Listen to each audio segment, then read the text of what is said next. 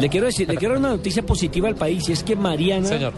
Ma- Mariana Pajón. Pajón acaba de ganar medalla de oro contrarreloj individual en el campeonato mundial que se realiza en este momento en Auckland, en Nueva Zelanda, sobre la pista de Vector Arena. Y recordemos que a las 11 de la noche por el canal Caracol tendremos con la compañía de Rubencho y la narración, el relato de lo que va a ser el campeonato mundial ya en la serie élite, donde estará Mariana Pajón, Carlos Mario Kendo, medallistas olímpicos, Andrés Jiménez, sexto en Londres y Carlos Ramírez, quien quedó campeón mundial junior en Gran Bretaña. Así es de que la noticia positiva a esta hora es que nuestra Mariana Pajón acaba de ganar la contrarreloj individual con medalla de oro.